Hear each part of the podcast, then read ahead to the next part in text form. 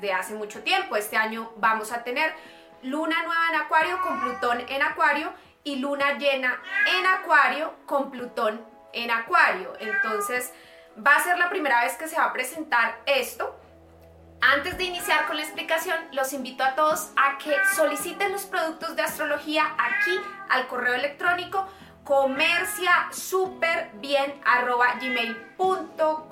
Es por ahí, por ese correo electrónico donde tú puedes solicitar el video explicativo de tu carta natal, el video explicativo eh, de tu revolución solar y el video explicativo de tus tránsitos planetarios me escribes al correo electrónico y ahí te envío toda la información. Recuerda ser muy respetuoso, escribir con mucha claridad conceptual y pues nada, así vamos a funcionar perfectamente.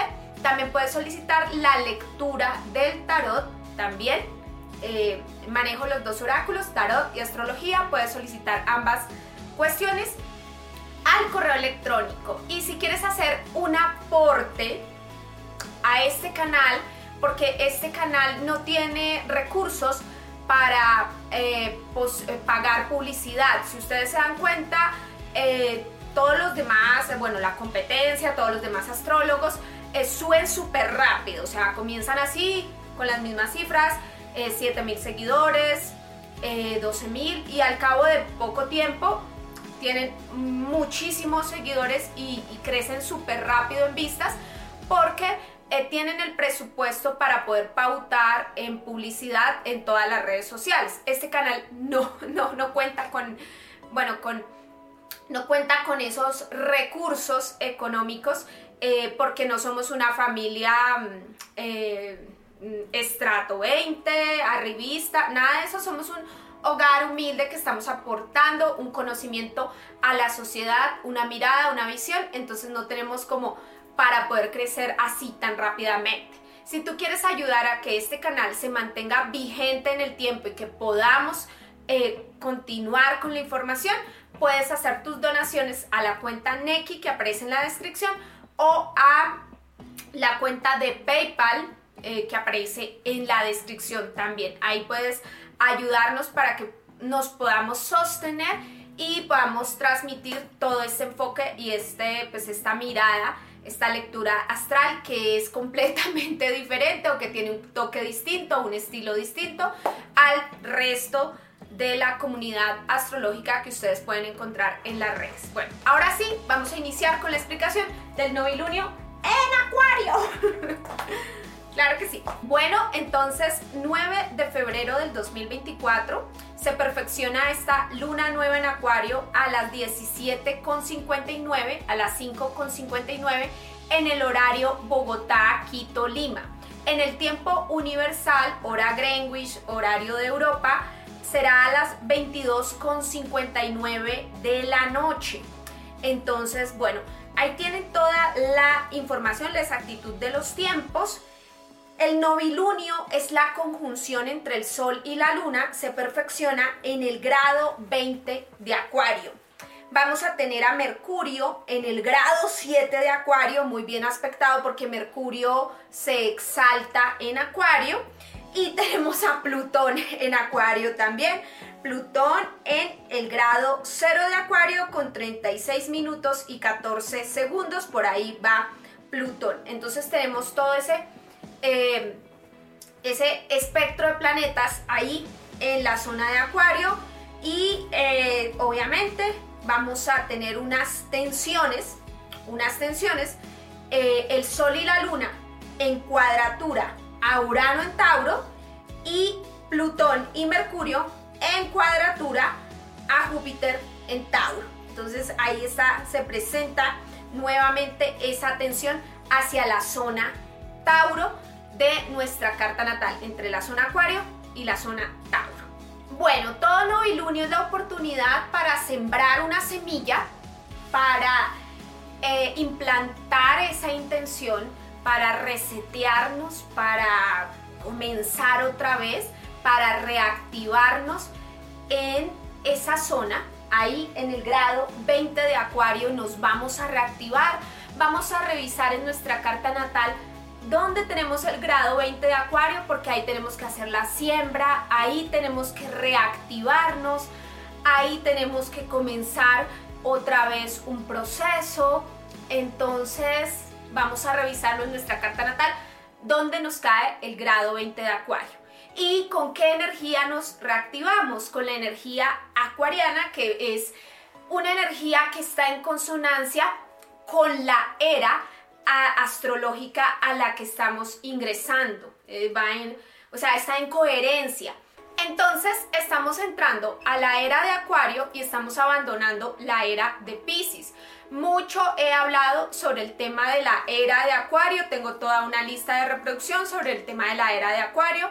En el año 2021 hablé muchísimo sobre la era de Acuario porque pues tuvimos la conjunción en diciembre del 2020, la de Júpiter y Saturno en el grado cero de Acuario, donde ahora está Plutón. Y ese año 2021 tuvimos dos lunas llenas en Acuario, entonces era como que hablé mucho, mucho del tema. Em, eh, un tema pues que la gente ha venido como esperando desde hace mucho tiempo que, ay, que sí, o sea, como que todo el mundo desea que llegue la era de Acuario, pero realmente cuando nos hablan de cambiar, de cambiar nuestros valores, nuestra forma de ser, nuestra forma de consumir, de producir, ahí sí como que nos asustamos y decimos, ay no, mejor acuario no. Bueno, entonces algo así es como el tema de la era de acuario. Bueno, hemos hablado mucho de ese asunto, eh, les hablé toda la teoría, les indiqué que las eras astrológicas no se basaban en algún cálculo matemático específico, sino que el gran cálculo matemático era el ciclo de precesión de los equinoccios, que es el tercer movimiento de la Tierra. La Tierra tiene tres movimientos, movimiento de rotación, traslación y el de precesión de los equinoccios. El de precesión es un movimiento, hagan de cuenta, parecido al bamboleo de un trompo. No sé si cuando fueron niños jugaron trompo, que era como amarrar una pita en, una cosita así y botábamos el trompo y el trompo duraba dando vueltas. Bueno, ese movimiento tan imperceptible de hacer así y volver al mismo lugar, ese es, el, ese es, es muy parecido al movimiento de precesión. Bueno, dura 26 mil años para que la Tierra vuelva al mismo lugar. ¿sí? Eh, eh, dura 26 mil años. Los antiguos ya habían hecho estos cálculos en las diferentes civilizaciones. Sin embargo, sin embargo, no tenían pues el cálculo exacto porque dura 26.160 años como exactamente.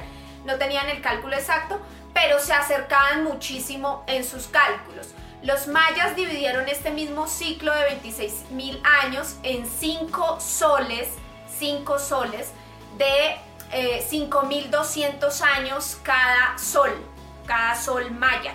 Después del quinto sol vuelve de nuevo al primer sol y así. Em, la doctrina Ayavata hindú dividió este mismo ciclo de precesión de los equinoccios en cuatro yugas ascendentes y cuatro yugas descendentes.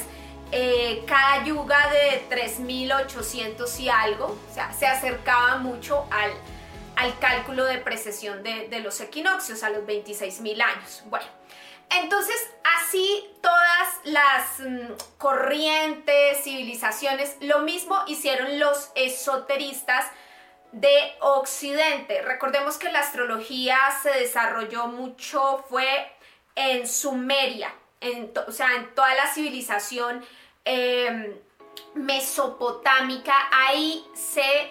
Em, pues se desarrolló la astrología en todas las cuatro fases que tuvo la, la civilización mesopotámica, que fueron los sumerios, los em, eh, sumerios, babilonios, sumerios, eh, caldeos, bueno, todos esos, eh, esos periodos que tuvo Mesopotamia, si me falta alguno, bueno, pero todos esos periodos que tuvo Mesopotamia hasta su último periodo que fueron los los caldeos.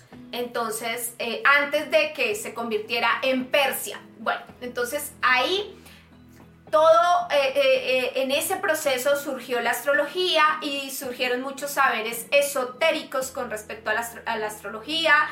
se fusionaron conocimientos con Egipto, luego con Grecia y finalmente Roma. Bueno, todo esto, una gran fusión para sacar adelante pues todas estas escuelas esotéricas occidentales. Eh, entonces ahí, surge todo el conocimiento occidental, esa es la, como la cuna del saber. En esa mezcla entre Medio Oriente y, Occidente. Entonces ahí surge todo. Eh, bueno, entonces ahí surgió la astrología y surgieron las escuelas esotéricas donde se considera el número 12 como un número eh, que da, digamos, como que se completa el ciclo, el número 12, por eso eran 12 apóstoles, son los 12 signos del zodiaco, o sea, el número 12 es, esa integración, o sea, se, completa el ciclo en el número 12. Bueno, entonces, eh, entonces el, 12 tiene esas facultades, eh, son 12 eras astrológicas y pues eh, se empezaron pues como a hacer también los cálculos como que eh, el imperio romano y todo lo que tenía que ver con el imperio romano tiene correlación con la era de Aries, el carnero, el imperio romano, todo ese tipo de cosas.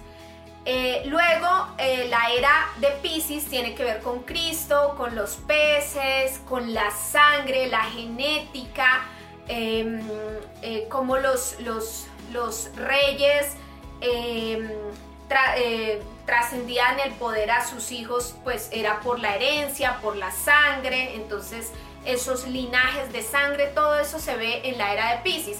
Recuerden que en la era de Aries el que se ganaba el trono, el rey, era el más guerrero, era el guerrero que, demostraba que, podía defender a su, a su tribu, a su clan, a su pueblo, a su territorio. Entonces eran los guerreros, eran los que se convertían finalmente como en reyes o líderes. En la era de Pisces es más como el linaje de sangre, lo familiar, muy, muy del tema agua. Eh, y llegamos ahora al final de esa era. Estamos ¿sí? atravesando el final de esa era.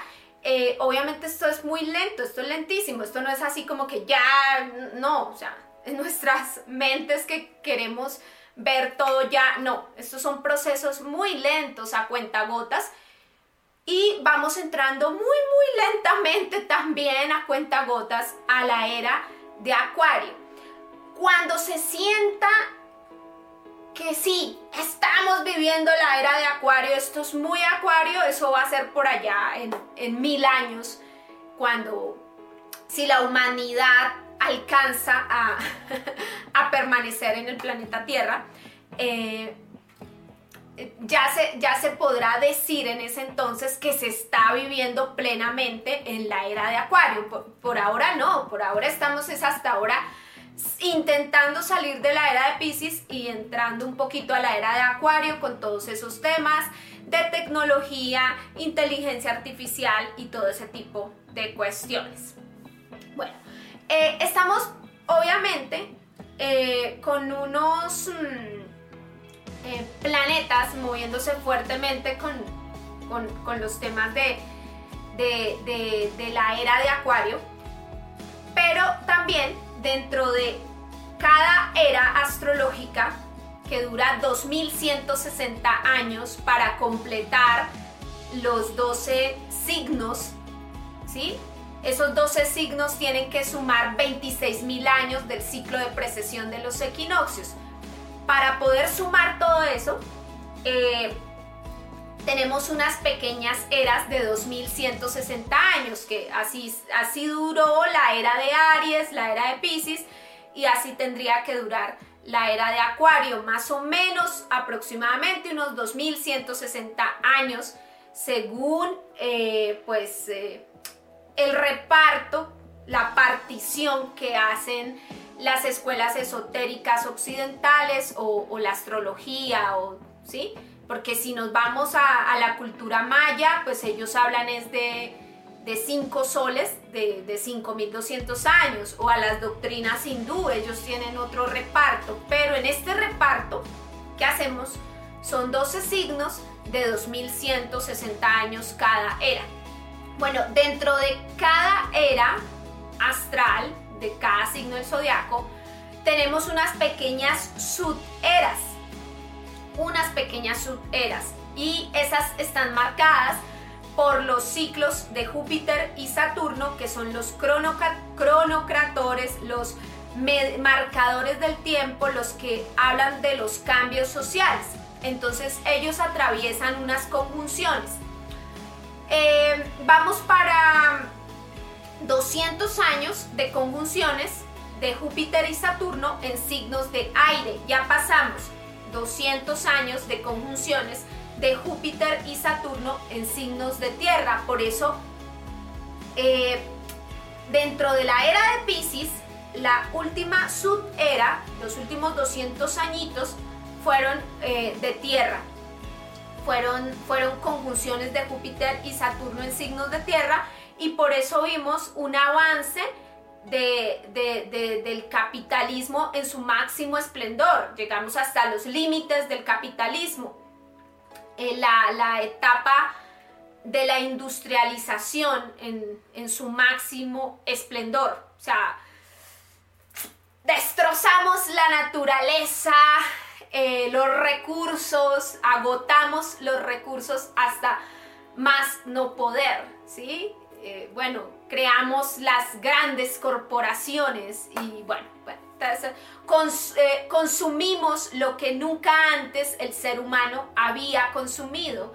Esos fueron los 200 años de em, conjunciones de Júpiter y Saturno en signos de tierra dentro de esa era de Pisces. Ahora pues vamos a 200 años de conjunciones de Júpiter y Saturno a em, eh, eh, a eh, signos de aire, lo que nos habla de que empieza a moverse mucho la energía de aire. Se empieza a mover muchísimo, entonces por eso vemos muchas cuestiones relacionadas con tecnología, inteligencia artificial, nuevos descubrimientos, avances científicos, inteligencia como tal, vemos cómo se mueve toda esa energía las comunicaciones son muy importantes, la expansión del Internet, eh, eh, eh, todo lo que surge con el Internet y todos los problemas que suceden a raíz de que se derraman em, las aguas, sí, la ambrosía, se derrama la, la ambrosía, entonces, bueno, Acuario, que es el copero de los dioses, derrama eh, con ese jarrón los conocimientos a través de internet. Y los conocimientos pues llegan a muchas personas del mundo y bueno ahí se pueden llegar a generar eh, muchas cuestiones interesantes y también se generan problemas y también se generan pues es, un es un cambio de, de, civilización, entramos a una era de la información, así se le conoce también en las ciencias sociales, como que es la era de la informática, la información está por encima, ya no es tanto como la religión, no es tanto como, sí, como los pilares que, que estuvieron como dirigiendo, los pilares en los que se basó la era de Pisces, ahora son otros pilares que van a redirigir la era de Acuario, que es la ciencia, la información, la comunicación, son otros pilares, ¿sí? Em, ya no se trata tanto de colonizar la Tierra como tal, sino de colonizar el mundo virtual, las ideas, las, colonizar las mentes. Eh, bueno, es como algo así lo que representa esta era de Acuario y pues no sabemos si el ingreso haya sido ahora con la, con la conjunción que se dio en el 2020, en el año de la pandemia, cuando tuvimos esa, esa triple conjunción en Capricornio cerrando esa era de tierra con la crisis del COVID, de la pandemia. Eh, y empezando con esa conjunción de Júpiter y Saturno en el grado cero de Acuario, iniciando como una, una era de aire, y ahora con un ingreso de Plutón que va a estar 20 años en Acuario, que Plutón es un transformador energético. Entonces, no sabemos si estos tiempos, estas décadas, estos años, sean el ingreso a la era de Acuario de forma oficial. No lo sabemos, pero digamos que coincide con muchas cosas.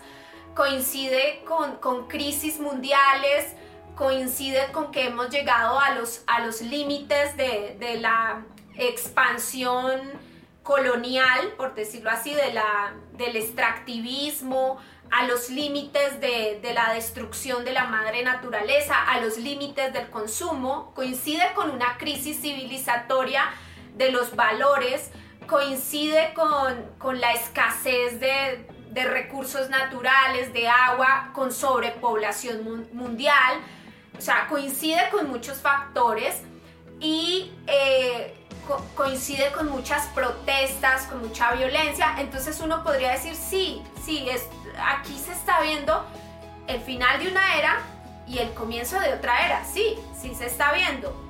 Puede que no sea propiamente ahora, puede que sea en el 2080 cuando tengamos otra conjunción de, Júpiter y Saturno en Acuario, puede que sea allá en el, por el 2080 pero, pero, pero puede que desde ya se estén dando esos empujones para, para hacer como un, ingreso.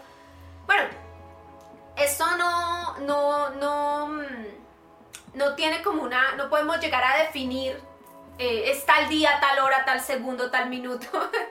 no, no sucede así. Los cambios no, los cambios culturales de la humanidad no suceden como, como, como partir el color de una bandera, las banderas tienen particiones de colores, sino más bien es una energía en degradé. Se degrada un color y se empieza a revelar otro color, otro color. Entonces esto es como un degradé realmente, que vamos saliendo de la energía de Pisces y vamos entrando a la energía de Acuario, más o menos. Bueno, todo eso ya lo he hablado un montón, lo he repetido muchísimo, el que entendió, entendió. Eh, bueno, eh, ha sido pues también como el aporte que, le he querido dar a, todos estos temas de la astrología, porque pues eh, sí, realmente esta información yo la, la, entendí, la recompilé, la, la armé y, la expuse de esta manera. no vi esto en, en, otra, en ninguna otra parte. O sea, no vi ningún astrólogo en las redes que estuviera hablando del ciclo de precesión de los equinoccios, de cómo lo manejaron en, en las otras civilizaciones y cómo lo manejaron los astrólogos esos, esoteristas y cómo lo manejó la cultura occidental dividiéndolo en 12 signos astrológicos. Eso no lo, no lo vi en, sí, digamos que no lo vi en las redes sociales. Pueda que allá dentro de sus escuelas esotéricas, en lo oculto, en lo secreto, lo hayan manejado, pero a Vox Populi yo no lo vi por ninguna parte, así que eh, pues yo lo descubrí de esa manera. Eh, nadie me lo enseñó, nadie me lo, digamos, fue un descubrimiento que hicimos. Em, entre mi persona y mi pareja, mi esposo, descubrimos estas cuestiones y las expuse, las, las eh, mostré aquí en las redes de cómo yo interpretaba lo que era la era de Acuario. Listo, desde la parte matemática, los cálculos matemáticos, hasta eh, pues ya la parte mm, interpretativa, cultural y bueno, todo lo que se viene. Entonces, eh, eh, entramos a manejar un año 2024 donde ya Plutón nuevamente hace su segundo ingreso en Acuario. Eh, este año, a diferencia del año pasado, que Plutón tuvo un, pequeño ingreso en Acuario, Plutón ingresó en marzo en Acuario y se retiró a los pocos meses de Acuario. Entonces duró muy poquito tiempo ahí en Acuario en el, en el 2023. Lo que fue la luna nueva en Acuario y la luna llena en Acuario del 2023 no tenían a Plutón ahí. No, no estaba Plutón. Plutón estaba en Capricornio. Este año 2024, tanto esta luna nueva del 9 de febrero como la luna llena que tendremos entre julio y agosto, la luna llena en Acuario, en seis meses, se da con Plutón en Acuario. Entonces es pues, es, es maravilloso, es revelador, porque se empiezan a manejar procesos lunares, o sea, procesos de siembra, de que estamos sembrando ahora en febrero, vamos a recoger en julio, en agosto, con la luna llena en acuario, procesos que tienen que ver con energía acuariana, pero energía acuariana potenciada, propulsada. ¿Por qué? Por esa pila, esa batería, esa pila de reserva que está ahí, que es Plutón. Plutón es un poder oculto, es un poder como es, una pila de reserva. En astrología hay tres puntos de poder el Sol, que es como el motor evidente, es tu Sol.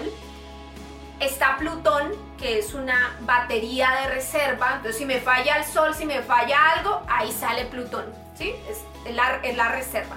Y está Lilith, que es otro punto de poder, que también es otra batería de reserva. Entonces, eh, ese es Plutón. Plutón y Plutón está oculto haciendo cambios. Eh, eh, propulsa, o sea, eh, promueve los procesos, hace que las cosas se transformen. Entonces, es una siembra que vamos a hacer con energía acuariana dentro de una, o sea, energía acuariana dentro de un, una era de acuario que, se, que, a la que estamos entrando. Entonces, por eso todas las lunas nuevas en Acuario y todas las lunas llenas en Acuario van a ser importantes de aquí a 2160 años que dure la era de Acuario. Van a ser importantes porque es lo que nos pone en coherencia o en consonancia con la energía colectiva. ¿Sí? Es como si en la era de Aries tuviéramos que activar lunas llenas y lunas nuevas en Aries. Nos pondríamos en coherencia con la energía de esa era de Aries o las lunas nuevas o lunas llenas de Pisces están en coherencia con, em, con la era de Pisces. Todavía siguen siendo importantes las lunas nuevas y lunas llenas de Pisces porque están en coherencia con la era de la que estamos saliendo. Entonces también son importantes para cerrar ciclos, no solamente individuales, sino colectivos entonces también van a ser importantes para eso. Este novilunio en Acuario y la, y la próxima luna llena en Acuario en seis meses va a ser importante porque es en coherencia con, la energía universal. Entonces, eh, va a ser bien interesante sembrar esa semilla, reactivarnos con el arquetipo Acuario. ¿Y de qué nos habla Acuario? En el mito griego, Ganímides eh, era un joven del cual eh, Júpiter, Zeus, se enamoró. Bueno, Júpiter se vivía enamorando como de todo el mundo, él era como muy pansexual, muy eh, poliamor, sí, muy, muy bisexual en muchos sentidos. Bueno, ese era Júpiter. Júpiter se enamoró de Ganímides, Ganímides era un joven, eh, se lo llevó al palacio de los dioses y Ganímides trabajaba como copero de los dioses. Sí, era un mesero, era un simple mesero, pero ese mesero servía una bebida muy especial, que era la bebida de la ambrosía, la bebida de la inmortalidad y que le daba como esos dones, esas facultades a cada uno de los dioses. Era la comida y la bebida de los dioses, era la ambrosía. La ambrosía es, eh, es como, eh, viene de ámbar. Eh, el ámbar es como esa miel que a veces sueltan los árboles o la miel de las abejas o bueno, que encapsula las, las, cosas, digamos como que puede llegar a encapsular un, animalito de la, de la antigüedad. ustedes vieron Jurassic Park, que bueno, Jurassic Park inicia donde está encapsulado ahí como un insecto, el insecto trae como el ADN de los dinosaurios, eh, o está encapsulada la sangre de los dinosaurios y con, con la ciencia vuelven y, y, crean estos animales y crean un parque jurásico, bueno, todo eso. Eh, entonces, el ámbar eh, contiene la vida y hace que la vida sea inmortal, como que es... Mm, eh, esa criogenia, como que sí, nos, nos, nos, nos da una juventud, nos, nos, nos, aporta esa perpetuidad, esa trascendencia en el tiempo, eh, nos hace inmortales. Bueno, obviamente que eh, si eso está obviamente como en los, en los, en los cuentos, en las fábulas, de Mucha gente en la antigüedad se dedicó a buscar esa fuente de la eterna juventud, la fuente de la inmortalidad. Actualmente se hacen muchos estudios en alimentación, en cosas para mantenernos eternamente jóvenes. Eh, bueno, lo que sí puedo decir es que las personas que tienen fuertemente eh, Acuario en su carta natal son personas de las que que son fuente, son fuente, eh, sí, fuente de, son como, actúan como una fuente generadora de vida para los demás. O sea, los demás necesitan como tomar un poquito de esa persona para contagiarse de, de eso, para contagiarse de esa chispa. Es que esa persona tiene esa chispa como que no es lo mismo hacer la reunión sin esa persona, no es lo mismo hacer la fiesta sin esa persona. Entonces siempre, cuando hay personas que tienen ascendente en acuario, sol, eh, muchos planetas ahí, Júpiter o Stellium, Luna y, más planetas ahí, muchas cosas fuertes en acuario, mucha gente se siente atraída a tomar de ellos como, como como quiero que haya esta reunión empresarial, pero déjenme que, haya esa persona ahí que, que, aporte esa creatividad, esa chispa, que siempre viene como con algo diferente, como que nos aporta otro punto de vista, como que nos actualiza, como que con esa persona somos más originales, como que trae esa... Eh, eh, ahí está esa fuente de la creatividad, de la inmortalidad, de esa persona succionamos energía, ¿sí? Entonces, es, como que eso es, es acuario. Obviamente, así no tengamos planetas en acuario, o así no tengamos puntos fuertes en acuario, no tenemos al ascendente, ni al medio cielo, ni al descendente, ni al bajo cielo, ni de pronto tengamos ahí acumulación, ni estelium, de pronto no tenemos nada, pero esa zona de nuestra carta natal esa casa astrológica donde tenemos Acuario, es fuente. Ahí tenemos ambrosía, ahí bebemos de esa bebida de los dioses de la inmortalidad. Ahí hallamos esa fuente generadora de vida. ¿sí? El eje de la creatividad es Leo y Acuario. Entonces ahí encontramos las ideas, de dónde surgen, de dónde nacen las ideas, es es de ahí, de, Acuario. Entonces, em, en nuestra carta natal siempre, si queremos, digamos ahora, estar en coherencia con la era de Acuario y todo eso, busquemos la, la casa astrológica y trabajemos mucho esa parte, trabajemos mucho esa zona. Si allí tengo la casa 11, bueno, ¿cómo a qué grupos, cuál es mi función en un grupo, cómo me integro a los grupos, cuál es mi idea de amistad o lealtad, que, sí, ¿Cómo, cómo es que entiendo el tema de los grupos realmente.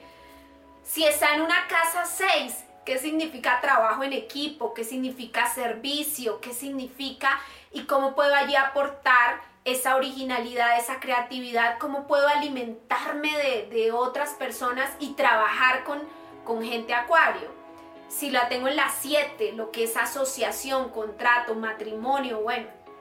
Entonces, eh, vamos a revisar muy bien esa, esa casa astrológica para incorporar esa energía, para actualizarnos allí. Em, y, y, pues tener esa ambrosía, que es esa bebida de la eterna juventud, de la inmortalidad. Obviamente que no se trata de ser inmortales en el sentido de que no me voy a morir, todos nos vamos a morir, pero de intentar vivir con la mayor juventud posible, con, con la energía de la juventud, con la energía de los niños y la energía de la juventud, con, una, con un sentimiento de libertad, de libertad, de que la libertad debe ser uno de los valores más importantes la libertad debería estar por encima de la acumulación material. Vivir con libertad. ¿Y qué es libertad? Libertad no es libertinaje, no es que, ay, yo eh, en mi libertad del ser quiero ser psicópata, quiero ir a hacerle daño a los demás, entonces estoy en esa libertad. No. La libertad, obviamente, se precede de un sentimiento, vamos para atrás, capricorniano, que es tener mucha responsabilidad. Vamos para atrás, Sagitario, vibrar en la verdad. Vamos para atrás, Escorpión, trascender emociones. Vamos para atrás, Libra, saberme asociar con los demás, relacionar. Vamos para atrás, Virgo, sabemos servir. Vamos para atrás, Leo, sabemos liderar. Entonces, para vibrar en la libertad, ya debimos haber trabajado desde Aries hasta Acuario, para vibrar en ese, en ese verdadero valor de, de la libertad. Si observamos esta carta del 9 de febrero, vamos a encontrar, vamos a encontrarnos con el mismo escenario de hace tres años. Teníamos esas cuadraturas de los cronocratores, Júpiter y Saturno, en cuadratura a, a Urano en Tauro. Eh, estamos cerca de la conjunción de Júpiter y, Saturno en Tauro.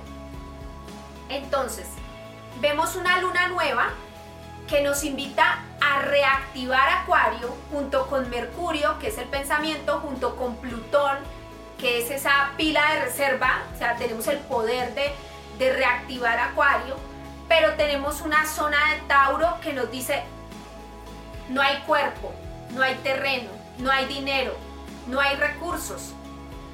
¿Sí? Tienes las ideas, pero no tienes dónde habitar esas ideas. ¿Sí? Es como si tuviéramos impedimentos, fuertes impedimentos por la zona Tauro. Tenemos las ideas, pero no tenemos cómo hacerlas cuerpo, cómo incorporarlas, cómo hacerlas corpóreas cómo bajarlas desde, lo, desde el ideario acuariano, la idea acuariana, y poderlas plasmar en Tauro, poderlas hacer prácticas, pragmáticas, volvernos más pragmáticos en Tauro. Doy un ejemplo. Aquí en Colombia, este mes acuario, obviamente, el clima, o sea, el, clima se pone intenso cuando estamos en la cruz fija, ya sea en el mes de Leo, mes de Acuario, mes de Tauro o mes de Escorpión, el clima es eh, arrecia en, todo el planeta. Entonces, en el hemisferio norte podemos ver el frío extremo se siente en Acuario. En el hemisferio sur están viviendo un calor extremo. Aquí en Colombia eh, los, eh, los ecosistemas varían, entonces estamos teniendo unos incendios forestales en todas partes, pero unas madrugadas con, mucho frío, o sea, con, con, eh, mucho hielo. O sea, el, rocío de la mañana está muy frío, entonces el, el hielo de la mañana quema todos los sembrados y unos vientos que se está generando mucho, eh, muchos incendios. Bueno, eso es, la, la cruz cardinal, siempre va a ser así. Cada año en todo el planeta las inundaciones, los incendios, o sea, el clima se pone intenso, se pone recio, se pone fuerte. Esa es la, cruz cardinal, la cruz fija, perdón, compuesta por Tauro, Escorpión, Acuario y Leo. Entonces son los meses o las temporadas climáticas más difíciles en, todo el planeta. O sea, ahí como que la estación climática es realmente intensa. Bueno, entonces, ¿qué sucede? Aquí en Colombia, los procesos de colonización, que, que son etapas y periodos que aún no han terminado, no han terminado, seguimos anclados ahí en la colonización. Em, los procesos de colonización em, han generado, o sea, se han generado fuertes impactos en los ecosistemas, en la ecología, debido a esos procesos. Cuando los españoles llegaron aquí a, colonizar estos ecosistemas, estos lugares, pues necesitaban eh, madera para hacer las fogatas, para hacer sus cocinas, para comer, para cocinar. Entonces arrasaron, aquí por ejemplo en la sabana de Bogotá, arrasaron con todo el manto vegetal, el bosque primario andino, el, bosque eh, virgen, eh, era el bosque nativo, bosque nativo con, con, esa fauna nativa propia de aquí de América, que era distinta a las semillas que se traían de Europa, que eran el eucalipto y el pino. Entonces se siembra eucalipto y el pino en unos suelos en unos ecosistemas completamente diferentes, porque este no es un ecosistema europeo, es un ecosistema ecuatorial, andino pero ecuatorial. Entonces se, siembran estas semillas de eucalipto y pino para secar los suelos porque eran suelos muy húmedos y así poder tener mm, madera que servía para, para sí, para cocinar, para construir casas, para todos estos procesos. Eso fue en la etapa de la conquista, la colonización, por allí en los años 1500, 1600.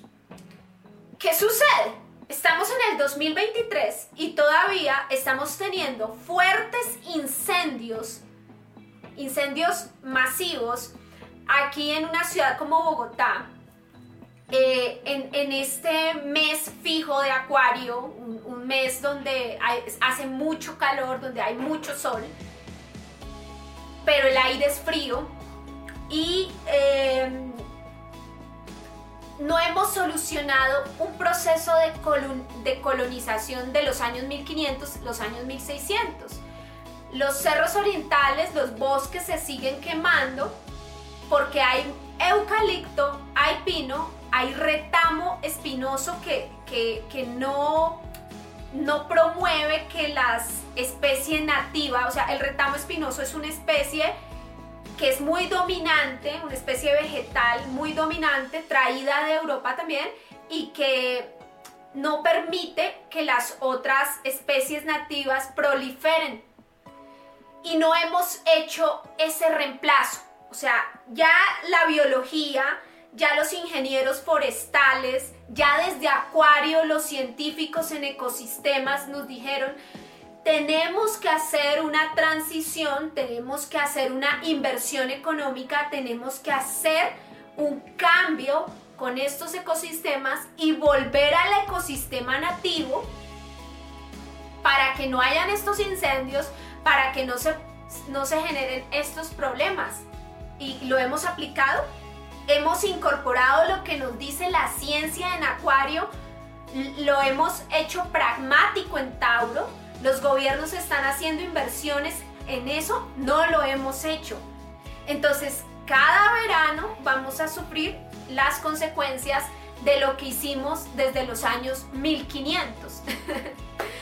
en Santander, en Bucaramanga, que es una ciudad de, Colombia, eh, Allí también se están viviendo fuertes incendios en, los sitios donde, donde es reserva de agua, donde nace el agua para, para, abastecer a toda la ciudad. Allí estamos teniendo unos incendios no tanto por el eucalipto, el pino o el retamo espinoso, no tanto por estas especies, sino por el tema de el avance de la, de la frontera agrícola. Todavía estamos aplicando las leyes de 1500 y 1600, que es regad y multiplicaos todos el avance de la frontera agrícola.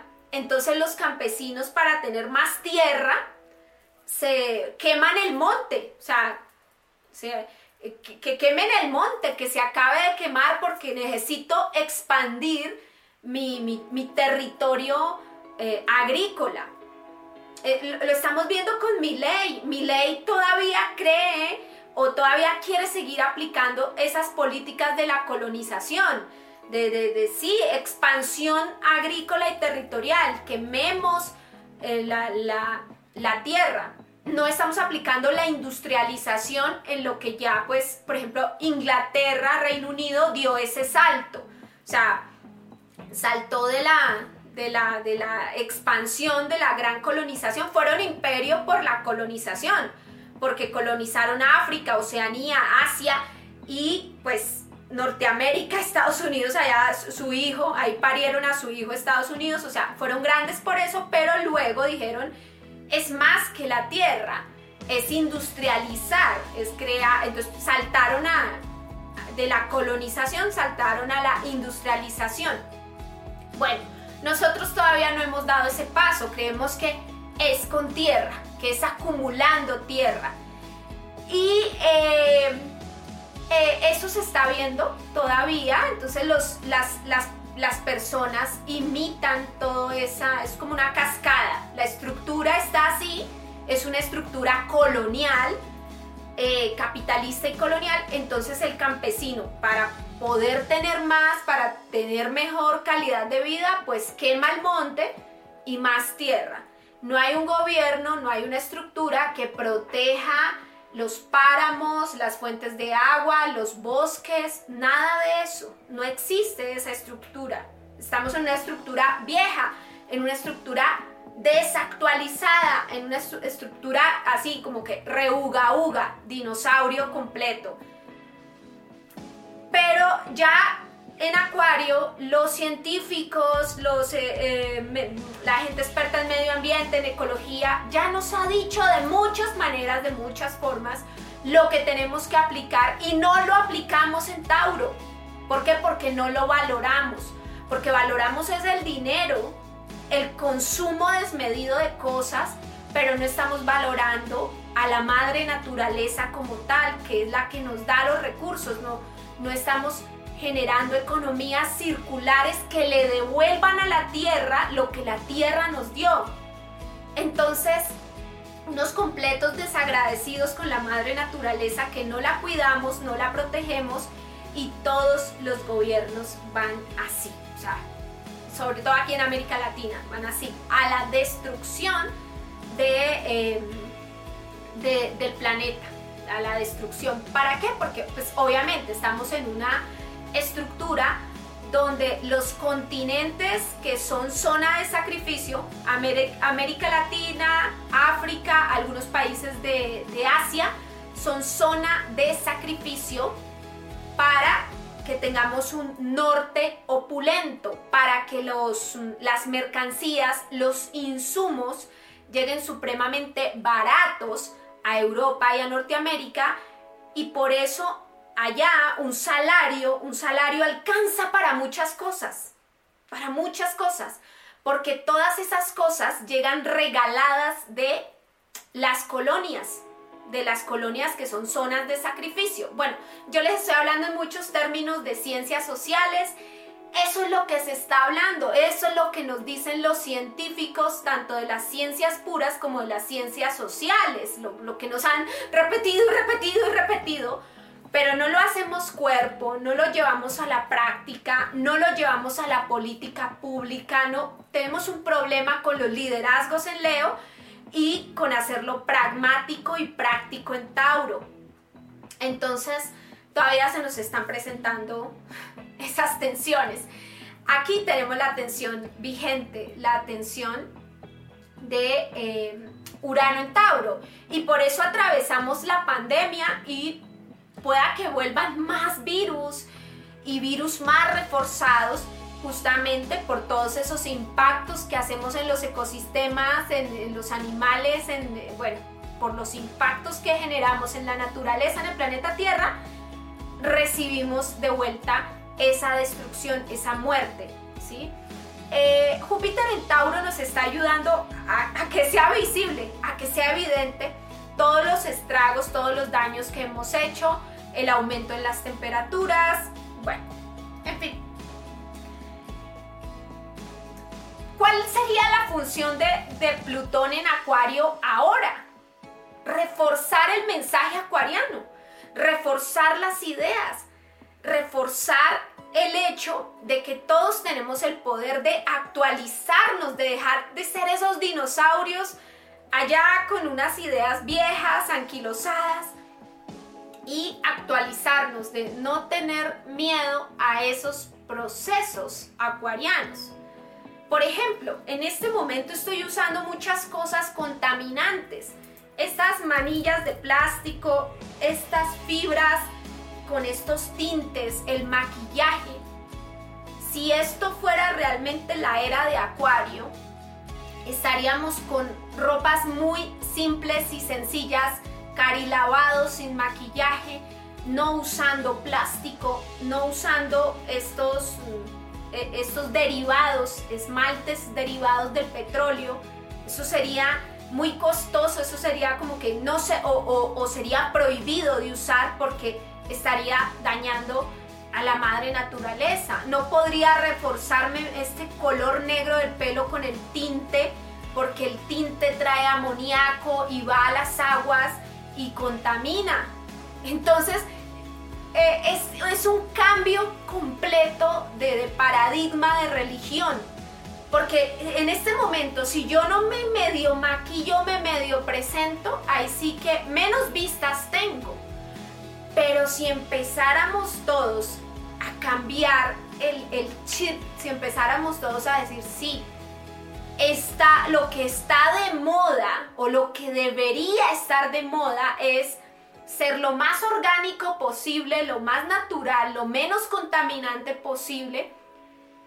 Y eso implica un cambio con los liderazgos. O sea, no lo podemos hacer sin Leo. Leo son los modelos, los modelos a seguir si vemos líderes políticos, artistas famosos, cantantes famosos, si se empieza a poner de moda, si los líderes también económicos en Tauro, que serían como las empresas, empiezan a sacar los productos orgánicos, empiezan a, a, reemplazar el plástico por otras cosas, a reemplazar el azúcar que nos está matando por otras cosas, por Dios, ya podríamos aplicar la ciencia acuariana, pero la ciencia acuariana no puede sola si no integramos el eje de Leo, que es eh, los liderazgos, el ejemplo de los liderazgos a todo nivel, los artistas, líderes, todo eso, el ejemplo de Tauro, que son los líderes económicos. Es que, ¿cómo es posible que un líder económico como Elon Musk esté diciendo que hay que regarse de hijos. Dios mío, es de lo más ignorante que puede haber en este mundo. O, un líder como Milei, un líder político, diciendo que hay que seguir quemando y, el bosque y ampliando la frontera agrícola. Entonces, también hay que hacer un cambio en escorpión que son los sentimientos. Los sentimientos, la inteligencia emocional.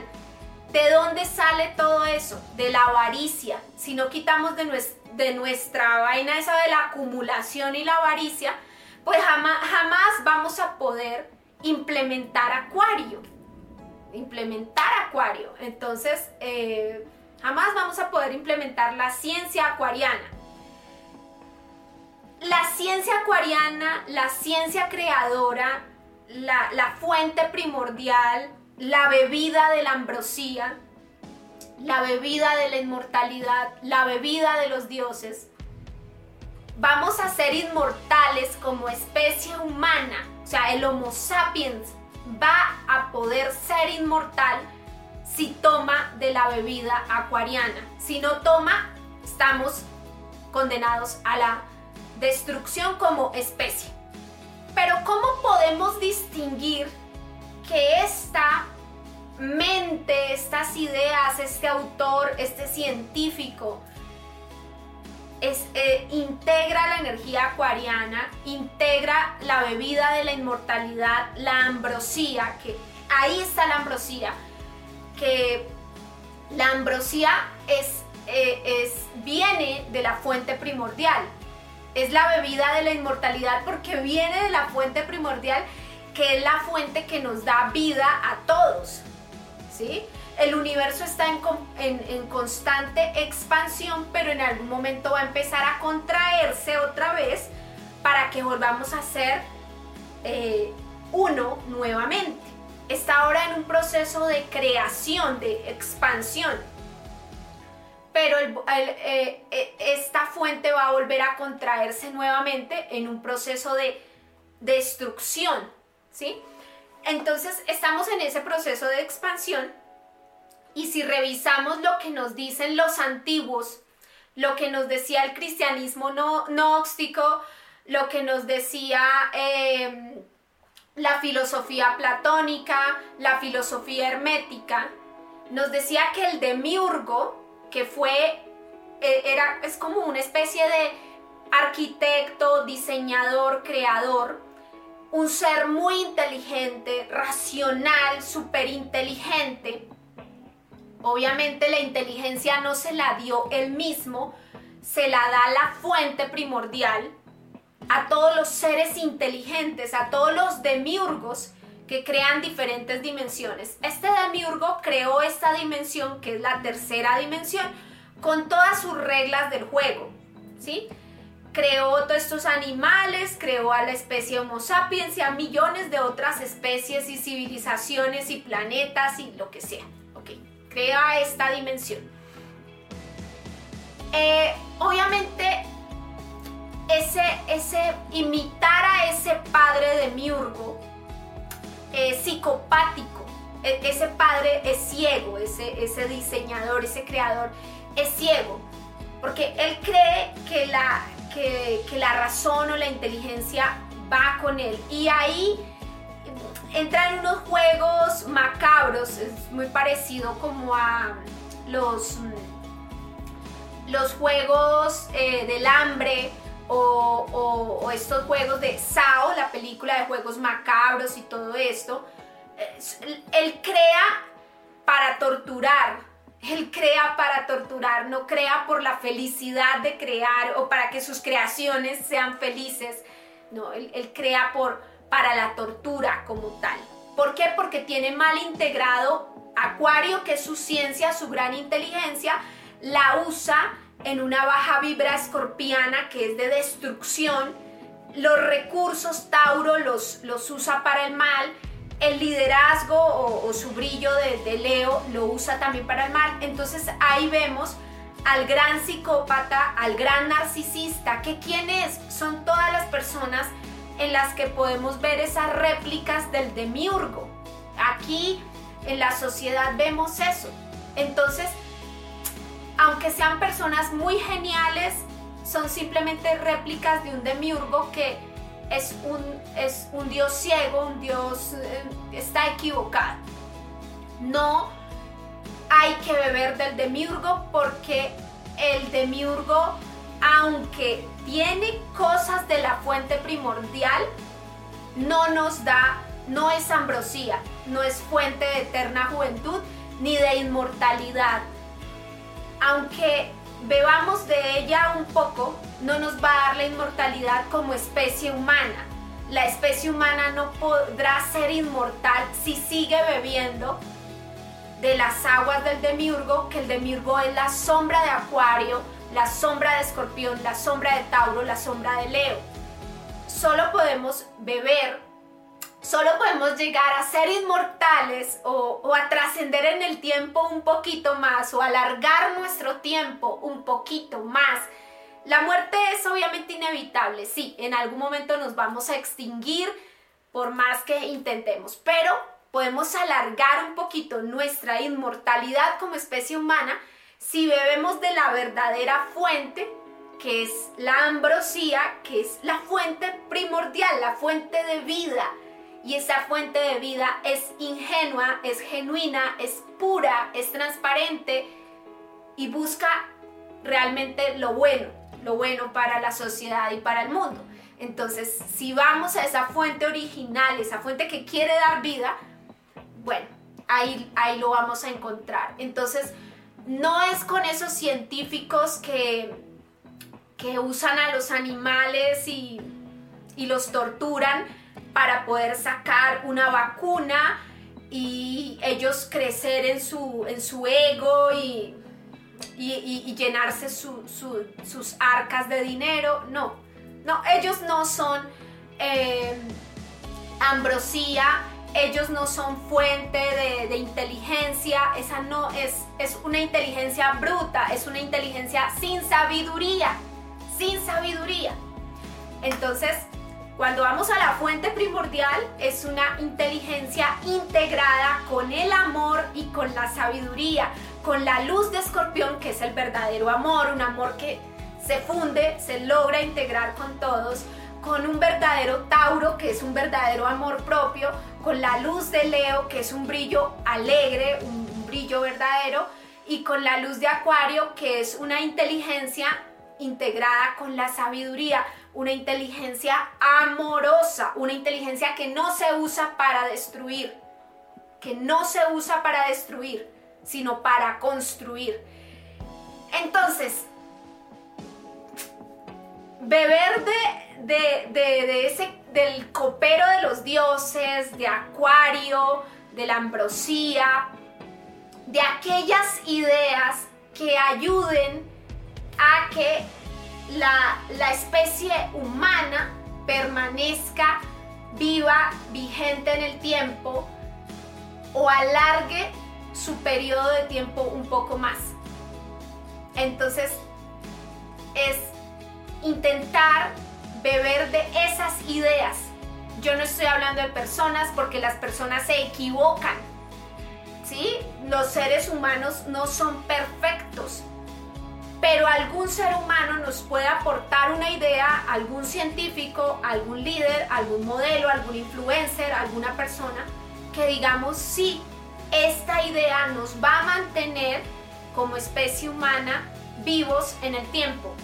Voy a apoyar esa idea, ¿sí?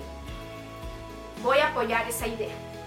Entonces, si llegan a nosotros propuestas, eh, mantener el bosque vivo para que haya fuente de agua, para que la gente pueda tomar agua, o explotar el bosque para sacar petróleo para que solamente un señor se llene de dinero, pero a la larga todos mueren, incluido el señor que se llenó de dinero porque nadie tuvo agua. ¿Qué elegimos? La verdadera vida que está en una inteligencia sabia o la inteligencia bruta, la inteligencia ciega, la soberbia de ese demiurgo ciego un demiurgo que puede creer que da vida. Él no da vida. Él atiza el fuego de la vida. Él, da como... Él le da comida a los ratones. No porque los quiera ver gorditos, bonitos y felices. Él le da comida a los ratones porque los necesita para torturarlos en sus experimentos de tortura. Eso es psicopático. Y mucha gente hace eso. Atiza eh, el fuego de la vida, pero ellos no son dadores de vida. Ahí podemos realmente identificar cuando es un líder, un padre, un influencer psicópata o, una, sí, una persona dadora de, de vida o cuando realmente no es alguien tóxico para nuestra sociedad.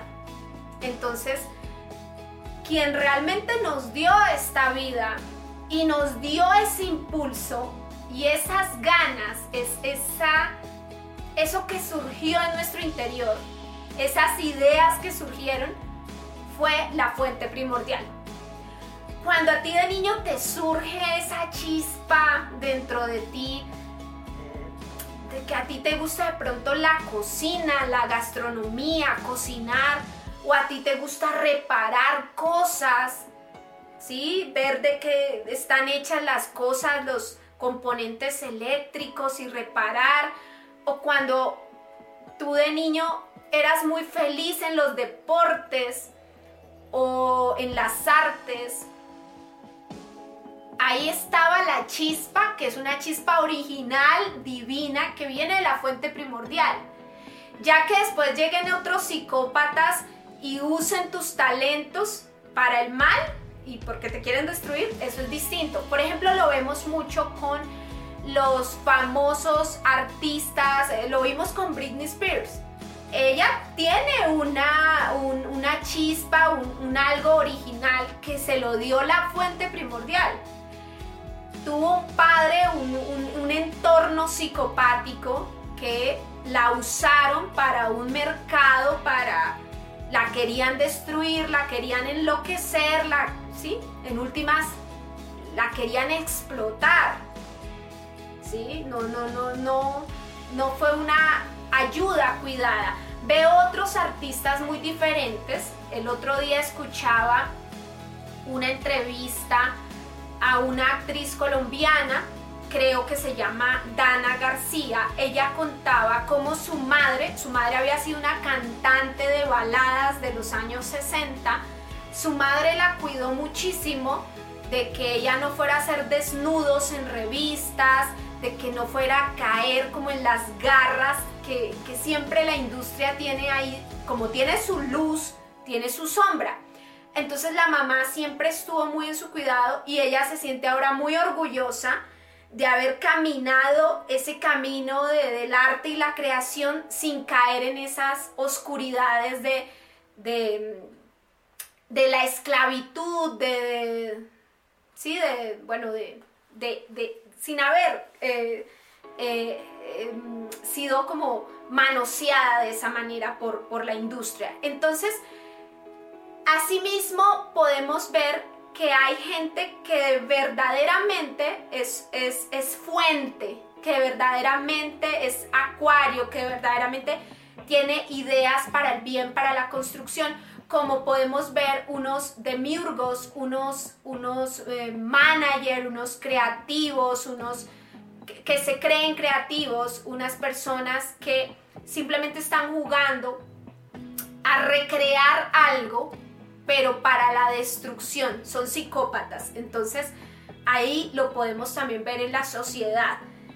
Eh, simplemente amigos es cuestión de como de identificar cuál es el verdadero copero de los dioses, dónde está verdaderamente Acuario, dónde está verdaderamente la ambrosía y, los, y lo que nos va a ayudar a permanecer vigentes en el tiempo. Y no estoy hablando de un político, porque los seres humanos se equivocan, son em, imperfectos. Estoy hablando de ideas, de cuáles son las ideas que debemos beber, cuáles son las ideas de las cuales debemos alimentarnos, de las cuales debemos alimentarnos. Como yo, yo les digo, cuando era niña surgió dentro de mí este gusto y, este, y esta fascinación por el mundo de lo oculto, de lo escondido. Surgió desde niña este gusto por ver estos programas, por escuchar estas personas, por ver estos libros, por curiosear en estas cosas. Es una chispa que es divina, no la creó nadie. Hay gente que se, que, que se puede llegar a creer que es creadora de lo que yo hice. Pero ellos son un demiurgo, son un dios ciego, soberbio, que creen que juegan con uno como si uno fuera un ratón de laboratorio. Y no es así. Esto que yo soy viene desde mucho antes, viene desde la fuente primordial y todo lo que hay en ti, todos los talentos que tú tengas, si eres bueno para cantar, para bailar, para el deporte, para las matemáticas, eso no te lo dio nadie, te lo dio la fuente divina, la fuente primordial. Así que al momento que tú quieras actualizar eso, porque Acuario es actualización, modernizar tus conocimientos, tu talento, mejorarlo para aportarle algo bueno a la humanidad, aprende a beber de la verdadera ambrosía y no de esos falsos demiurgos que creen que pueden usar tus talentos para la destrucción o para la maldad. Entonces, bueno amigos, espero que les haya gustado toda esta explicación. Es tiempo de reactivar y de beber esa verdadera ambrosía, de beber de esa verdadera fuente y conectarnos con esa fuente primordial que es inteligencia con sabiduría y con amor. No es inteligencia ciega o razón ciega. Y para eso tenemos que trabajar mucho inteligencia emocional en escorpión, verdadero amor propio en Tauro y verdadero liderazgo, brillo y creatividad en Leo. Entonces, eh, adelante hacer la siembra acuariana. Otro elemento que nos permite identificar que es una inteligencia ciega, tipo la del demiurgo, eh, que no es un acuario bien integrado, que es un dios ciego, irracional en últimas, porque no ha integrado el amor, ni la sabiduría, ni la compasión, es psicopático, es el tema de lo que está pasando con la educación. Confundir Mm, autoridad, confundir experiencia con inteligencia, con verdadera inteligencia. Eh, en este modelo educativo, que a veces resulta muy aburridor, las personas que son realmente inteligentes se aburren con facilidad del sistema educativo que los acorrala, que los encarcela, eh, porque es un, es un sistema educativo que está basado más en el ejercicio del poder, de la autoridad, de la experiencia, como tal en la verdadera inteligencia. Porque la verdadera inteligencia integra amor, sabiduría, compasión, bueno, todo lo que les mencioné, verdadero liderazgo, verdadera autoestima de Tauro, verdadera gestión emocional de Escorpión. Entonces, en estos sistemas educativos se nos dice que ser inteligente es citar autores, es el que más cite autores, el que más cite libros y autores. Se nos dice que ser inteligente es el que más reseñe y el que mejor sepa reseñar y el que pueda hablar de esa forma, con refraneando, o sea, como haciendo mucho refrán, refrán, refrán, ser un refranero, un, un repetidor de autores y, reseña, autor, reseña, autor, reseña. Y creemos que esa es una persona inteligente y no. Es una característica que da autoridad, que da poder. Ahí podemos encontrar estructura, claro está, podemos decir, la persona tiene metodología, tiene estructura, eso es valioso, pero no es propiamente inteligencia.